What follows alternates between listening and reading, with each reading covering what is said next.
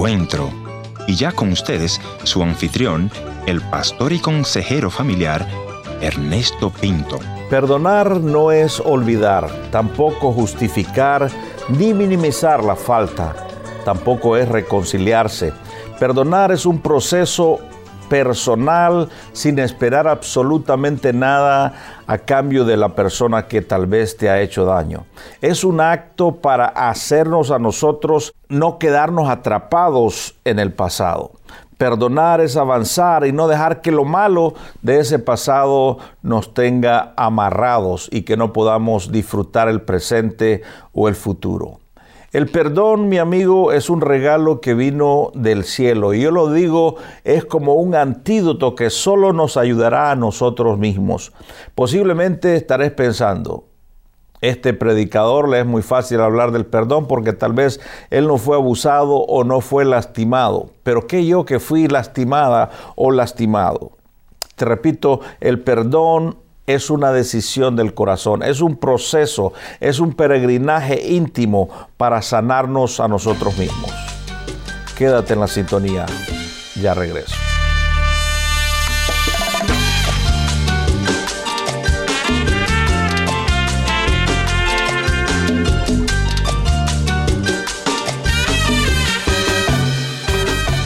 quiero agradecerte desde ya por este tiempo que me regalas para reflexionar juntamente con nuestro invitado de hoy, quien es Enrique Hidalgo. Enrique es oriundo de San Salvador, él es un maestro de generaciones y él nos va a contar por qué decidió perdonar a su padre. Enrique, bienvenido y cuéntanos un poco de tu trasfondo familiar. Bueno, yo nací en la ciudad de San Salvador, soy de profesión maestro y soy psicólogo, ¿verdad? Y nací pues en el año 66 de una familia pues eh, humilde, sencilla, ¿verdad? Mis papás vinieron del campo a la ciudad en busca de progreso en los años 60. Se conocieron con mi madre, pues eh, procrearon tres hijos, ¿verdad? Yo soy eh, el mayor y pues nos desarrollamos como todo niño en América Latina en los años 60 con muchas limitantes eh, eh, un hogar pues donde solo mi papá trabajaba, mi mamá pues se dedicaba a los oficios de la casa. Eh, yo nunca vi, digamos, como una violencia intrafamiliar en mi hogar. la debilidad de mi papá fueron las mujeres, ¿verdad? Ese es un problema en, en América Latina muchos hogares, ¿no? Eh, eh, tienen hermanos por fuera, el papá tiene dos o tres mujeres por fuera y eso ha marcado para que ahora tengamos una sociedad muy violenta. Fíjese que de hecho la historia de, mis padres es como una telenovela, porque mis papás y mi mamá se conocieron cuando ambos eran, llamémosle, solteros, sin compromisos ambos, y por cuestiones de, mi mamá trabajaba en una casa de, doméstica, una casa de, gente de dinero, y papá pues trabajaba para el Estado Mayor de, la Fuerza Armada en ese momento. Entonces este, se conocieron empezaron como un noviazgo y de ahí por cuestiones de la vida eh, tuvieron como un problemita, se separaron, y por dos años no se vieron. Y en esos dos años mi papá se casó con, otra señora. A los dos años, en una de las fiestas patronales de aquí en Salvador, que se llama La Bajada, que es la, ah, el, Dios Salvador del mundo, en, un parque, estando en, en el parque, en el mero centro de San Salvador, a unos 50 metros de distancia, con 3.000, 4.000 gentes ahí, mi papá logra ver a mi mamá. Mm. Entonces cuando la ve, ya no le dio agua hasta el día de hoy. Entonces... ya no la dejó. ya no la dejó, exactamente. Ya no la dejó y la, persiguió, la persiguió hasta que se metió con ella. En aquella época pues se acompañó con ella, no se casó, sino que se la robó. Prácticamente se la llevó para una pieza donde él vivía, un, lugar donde él, un apartamento donde él rentaba.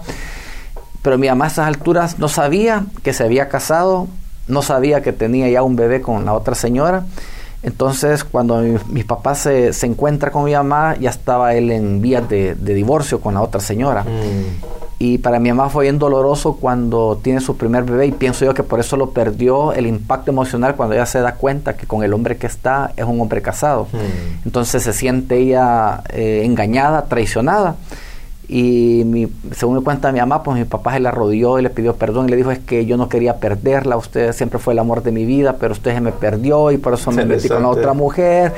Y toda una novela. Toda una novela y, yo con usted quiero vivir, total que la convenció a mi mamá, ¿verdad? En su, mi mamá siempre ha sido una mujer muy, muy noble, la convenció y van a tener 50 años de, de estar juntos.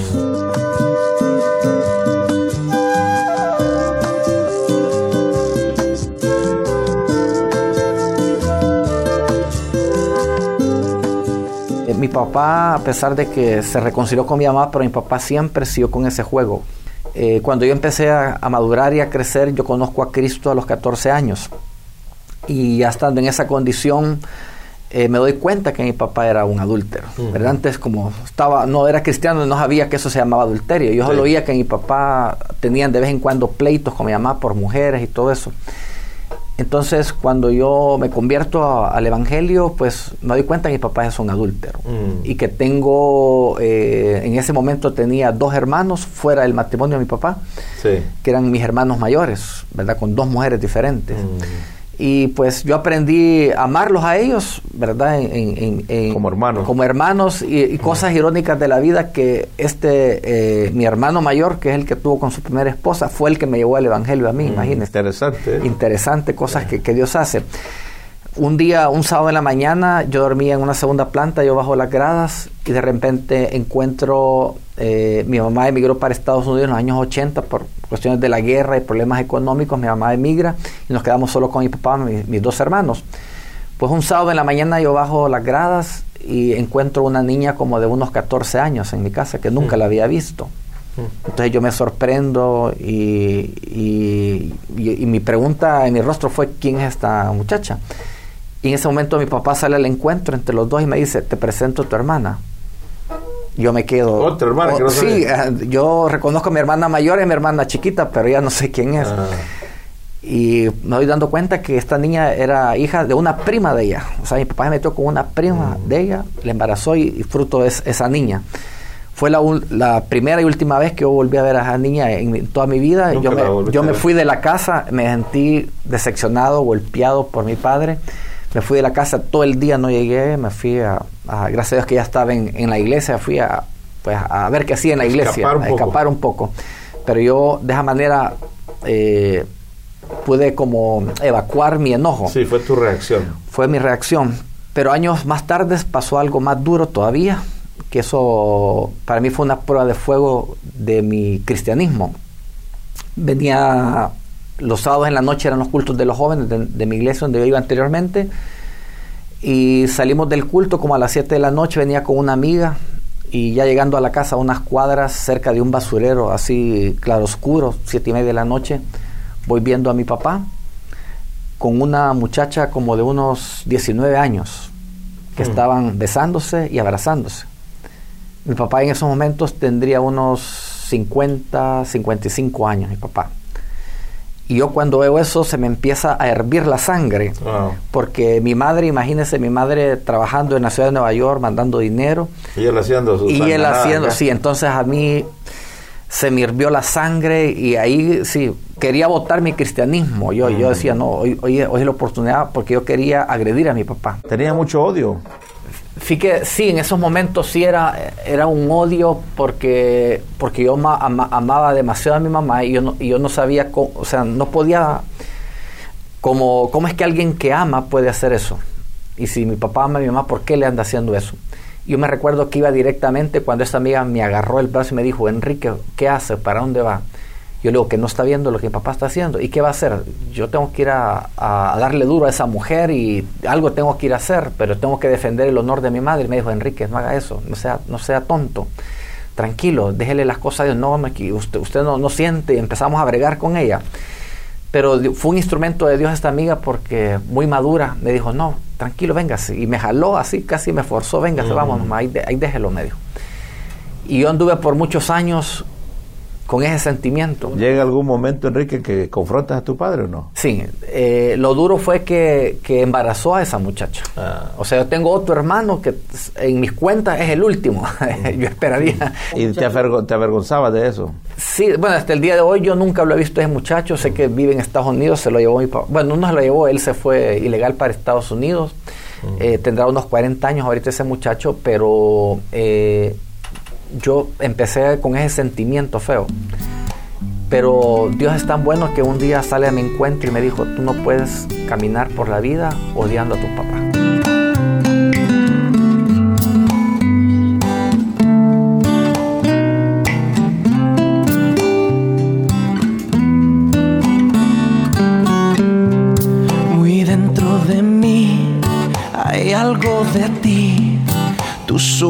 Existir me ayuda a vivir.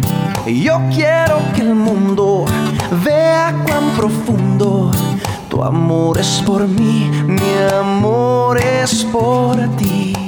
Te dice el Señor que necesitas perdonar a tu padre, ¿qué haces? Bueno, eh, mi padre, antes de emigrar a Estados Unidos, yo hablé con él, ¿verdad? Porque él vive allá, y yo le digo a él, este papá, este, yo estoy muy molesto, ¿verdad? Por todo lo que usted ya sabe él al inicio se, puso como un muro, muy enojado. Me dijo, usted no tiene que, que, reclamarme soy su tata y usted tiene que respetarme. Yo le dije, pues por eso es lo que quiero hablarle.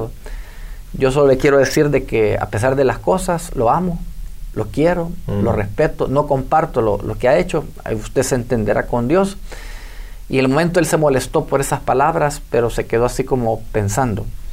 Y fue como, como que solté una piedra, una piedra grande que andaba en, en mi vida y de ahí fue, cabal, fue otro, entré a otra temporada, muy linda. Pero le dijiste, quiero perdonarte, pedirte perdón, ¿o qué le dijiste? Yo le dije de que lo perdonaba, ¿verdad? Y que pues que no estaba de acuerdo en lo que él hacía, pero mi corazón, era él era mi papá y siempre lo iba a amar, a respetar y a querer. Y para terminar mi testimonio, hace tres días cumplió 93 años. Wow. Eh, él vive ahorita en la ciudad de, de Fort Myers, ahí en Florida. Y yo le mandé un regalito y para mí fue impresionante. Ayer le hablo por el FaceTime y mi papá es bien de pocas palabras. Emocionalmente creo que él como niño lo, lo, afectaron. Lo afectaron. Fue un niño que, que, le cortaron sus emociones y él no, no le cuesta expresar cariño y mm. amor. Pero yo, yo como ya lo conozco y lo entiendo, yo sé, yo sé cuando él quiere expresar cariño y me dice, hijo, me dice, te quiero dar gracias. Mm. Y me he dado cuenta que sos un buen hijo. Mm me he dado cuenta que tienes un corazón bueno, me dice, y que amas a tu padre, me dijo. Gracias por recordarte de mi cumpleaños. Tú no sabes lo feliz que me has hecho, que te recordaste de mi cumpleaños. Impresionante. Y me dice, y yo me le pido dos cosas a Dios.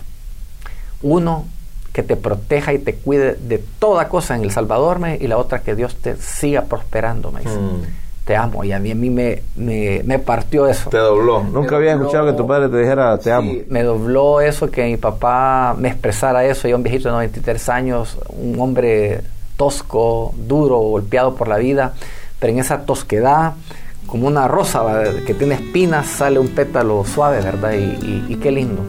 Yo quiero volar y llegar contigo a ese lugar que me has prometido. Del perfecto amor que solo proviene de tu corazón. ¿Cuál sería tu mensaje a aquella persona que está atrapado en el odio, el rencor contra su propio padre y no pueden perdonar? ¿Qué tú le dirías? Bueno, lo mismo que el Señor me dijo, solo tienen dos vías, solo hay dos vías, ¿verdad? Perdonar o morir amargado y con esa piedra en el camino. Gracias Enrique por venir a nuestra audición. A usted, pastor, muchas gracias, un privilegio. Gracias por haber estado en la sintonía de este tu programa Encuentro y te voy a agradecer que me visites en el www.encuentro.ca o también puedes dejarme una nota de voz en el WhatsApp 1-204-202-1525. La otra opción es info arroba. Gracias por sintonizarnos a través de esta radioemisora. Yo soy tu amigo Ernesto Pinto y al despedirme quiero recordarte que Dios te ama y yo también.